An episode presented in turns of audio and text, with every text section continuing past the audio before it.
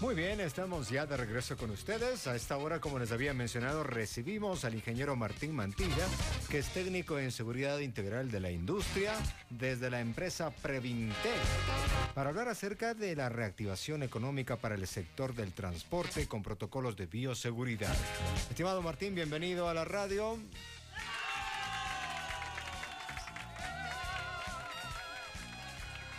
Em, Saludos, Martín. Sí, te escucho claro y fuerte. Fantástico. Fernando, bueno, muy buenas tardes. Eh, buenas tardes sobre todo a toda la población radio escucha de este importantísimo medio de comunicación. El día de hoy vamos a hablar acerca de recomendaciones y el panorama que actualmente está enfrentando el sector del transporte público para hacer frente como tal a la pandemia. Correcto. Bueno, ¿por dónde empezamos? Si bien es cierto, se reactivaron ya los taxis, se ve buses en la parte de lo que es en cada cantón, hay transporte ya intercantonal en los, según los cantones que están con semáforo amarillo, pero ¿cómo se debe implantar los protocolos de bioseguridad? Actualmente lo que se puede ver es justamente un chofer dividido por una cabina de plástico o que así simplemente se lo puede ver, pero no se ve en sí un protocolo de, cómo se debe ingresar al bus. Hay gente que está en el bus, si bien es cierto, no están todos los asientos llenos, pero están con la mascarilla a media cara, la nariz por debajo de la mascarilla, cosas de ese calibre. Por supuesto. Para tomar la primera consideración, debemos entender que las personas que están en capacidad de abandonar estas resistencias al cambio, a las cosas nuevas, al implementar nuevas medidas de, en este caso, bioseguridad o hacer transformaciones importantes a los vehículos, en lo que supone inclusive un gasto económico, hay que entender que este tipo de comportamientos nuevos que estamos adoptando no solo es por eh, reactivarse económicamente, sino por preservar la vida y sobre todo cuidarla del resto de usuarios que están ocupando como tal los medios de transporte. Entonces, es un reto significativo al cual se han enfrentado todos los transportistas y no ha sido fácil, pero han venido haciendo como tal esfuerzos en algunas ocasiones a medias tintas en algunas operadoras de transporte, en otras se lo están implementando de mejor manera eh, pero no existe un consenso en común de cómo deberían llevar a cabo estos protocolos de bioseguridad de la mejor manera, Fernando. Correcto, importante poder conocer eh, esa apreciación. Ahora tomémoslo por el lado, de, por ejemplo, de, los taxis. Si bien es cierto, ellos han dividido totalmente lo que es la cabina del chofer y los asientos de atrás. Se ha, se ha puesto en sí eh, la escotilla o el espacio o la ventanita para poder pagar en sí. ¿Cuáles son las recomendaciones a todo el transporte que se está reactivando de a poco? Por supuesto, tomemos en cuenta que en los lugares donde podemos acudir de forma presencial, hacemos una valoración diagnóstica de los síntomas, tomamos la temperatura, hacemos una desinfección de calzado y manos, pero al momento de subirnos a un taxi, a un autobús, eso va a ser completamente imposible, entonces tenemos que extremar las medidas de prevención como usuarios de los medios de transporte evitando tocar superficies, teniendo un kit personal donde tengamos en este caso alcohol o gel eh, alcoholizado y también como tal eh, toallas de papel para poder secar las manos. Entonces cada vez que tengamos contacto con alguna superficie común, es decir, con alguna superficie que consideremos que otra persona haya tocado antes que nosotros, debemos tener el buen hábito de hacer una desinfección de manos en cada oportunidad. Correcto, importante. Hoy en la mañana, mientras estaba en Quito, te cuento, estimado Martín, escuchaba en los medios públicos, justamente en la radio de la Asamblea, un reporte que leía la periodista acerca de, los estudios que se vienen ya encontrando en otros países y se encuentran casos de personas que son asintomáticas, los famosos asintomáticos, pero que tienen una carga viral extremadamente alta, que son capaces de contagiar a más de mil personas mientras ellos están haciendo su actividad diaria y sobre todo cuando no extreman las medidas de protección, como el uso de mascarilla, lavado de manos y encima mantener el distanciamiento. ¿Qué piensas tú sobre eso? Efectivamente. Hay que tomar en consideración que estas medidas preventivas, lo que hablamos de esta trinidad de la vida que ahora la conocemos como el uso de mascarilla, el distanciamiento físico, como tal, nos va a permitir llegar a tener un control de la propagación del virus, pero hay que tomar acciones que van mucho más allá de esto. Por ejemplo, si estamos viajando en un transporte público, debemos procurar viajar en silencio, tenemos que procurar, en este caso, viajar con las ventanas abiertas.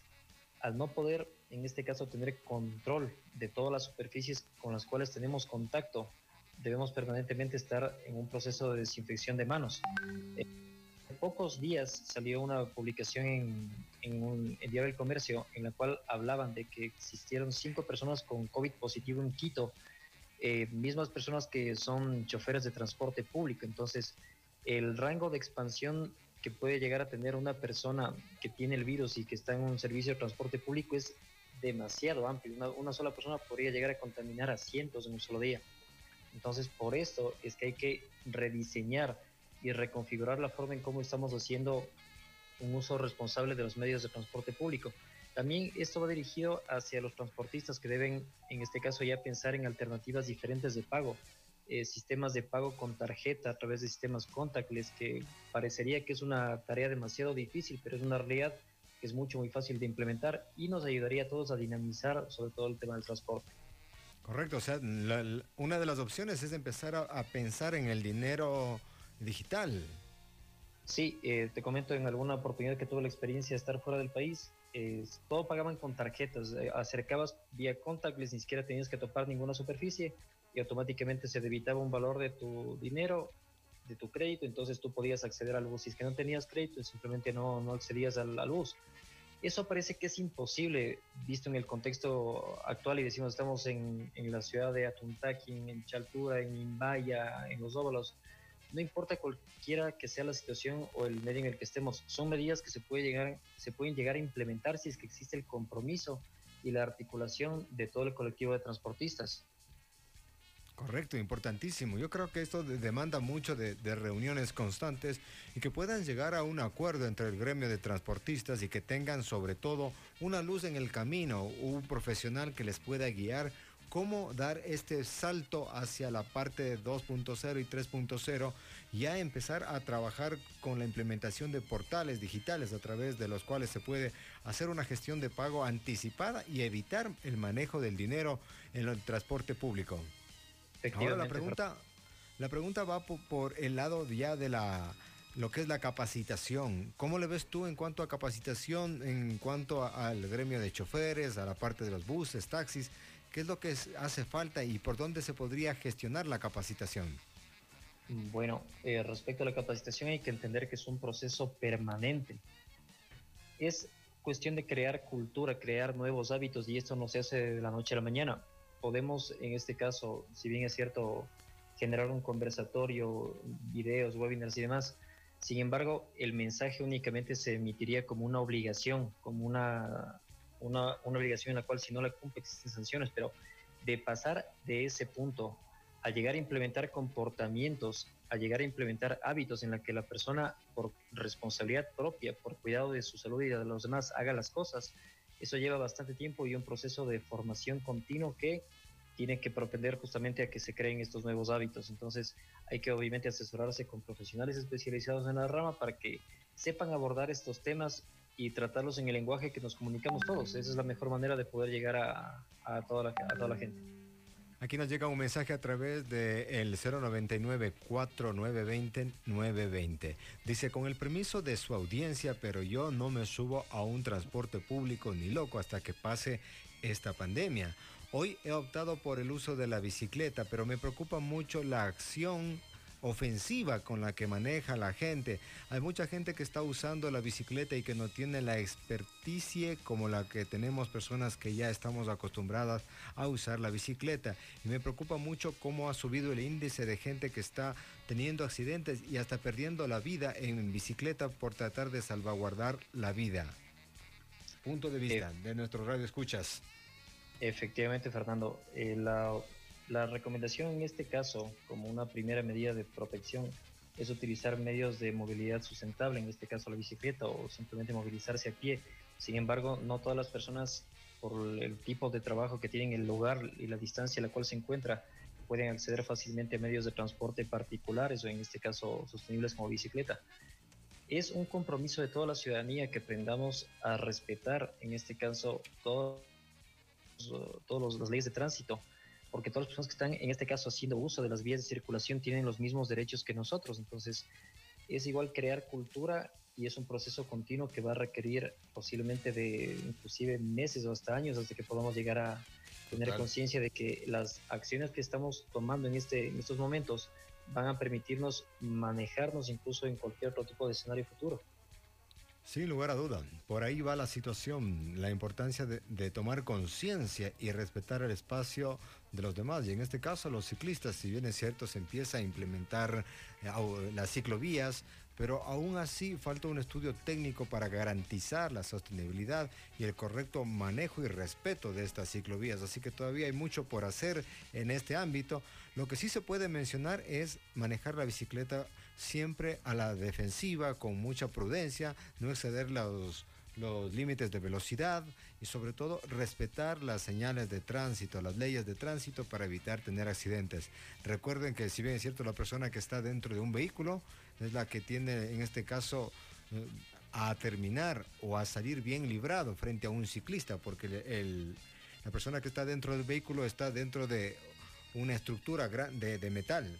En cambio, el ciclista prácticamente se expone con su cuerpo y su caballito de acero. Por ello, la recomendación es de siempre usar el casco, los guantes para ciclismo, me refiero a los guantes que normalmente se usa para manejar bicicleta, la ropa reflexiva y entre otras situaciones que son muy importantes. Y hoy por hoy, por particular, que hemos conversado con varios interesados o que son bikers de corazón, la recomendación de todos ha sido usar la bicicleta con su candado. Llega a algún lado, pone el candado a su bicicleta y se puede mover a, qué sé yo, ingresa a la panadería, a la tienda, porque si no usted sale y la bicicleta ya no está.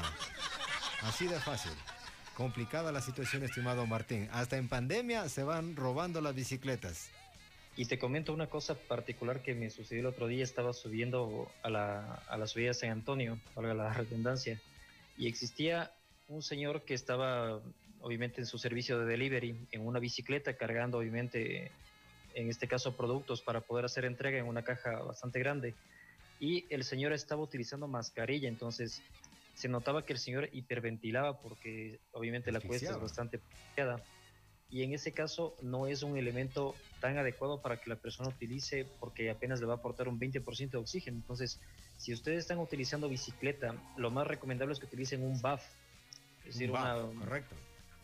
ese tipo de prendas de protección para deportistas no va a evitar obviamente que eh, ingresen partículas a su sistema, pero va a facilitar la respiración y va a evitar que usted expulse partículas al exterior. En ese sentido, si es que mantenemos una distancia prudente con otros ciclistas que se encuentran frente a nosotros para evitar obviamente que las partículas eh, nos puedan llegar a contagiar, vamos a poder hacer un uso eficiente de la bicicleta con las medidas de protección necesarias.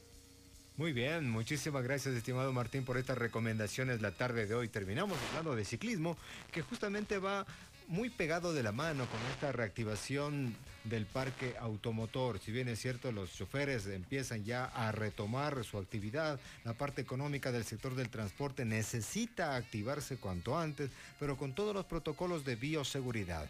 Desde ya, desde Radio Los Lagos, de llamado a todo lo que es el sector del transporte, a las diferentes organizaciones, para que puedan hacer la consulta con los entendidos en los protocolos de bioseguridad y así puedan hacer la gestión e implantación de protocolos necesarios. Estimado Martín, la pregunta, ¿todavía desde Previntec siguen brindando asesoría a las empresas que quieren reactivarse y en este caso tú podrías ayudar en el caso de que pues, la gente que está escuchando, la gente del taxismo, de las camionetas, de los buses que están escuchando, necesitan implementar los protocolos de seguridad, necesitan una guía, necesitan un asesoramiento.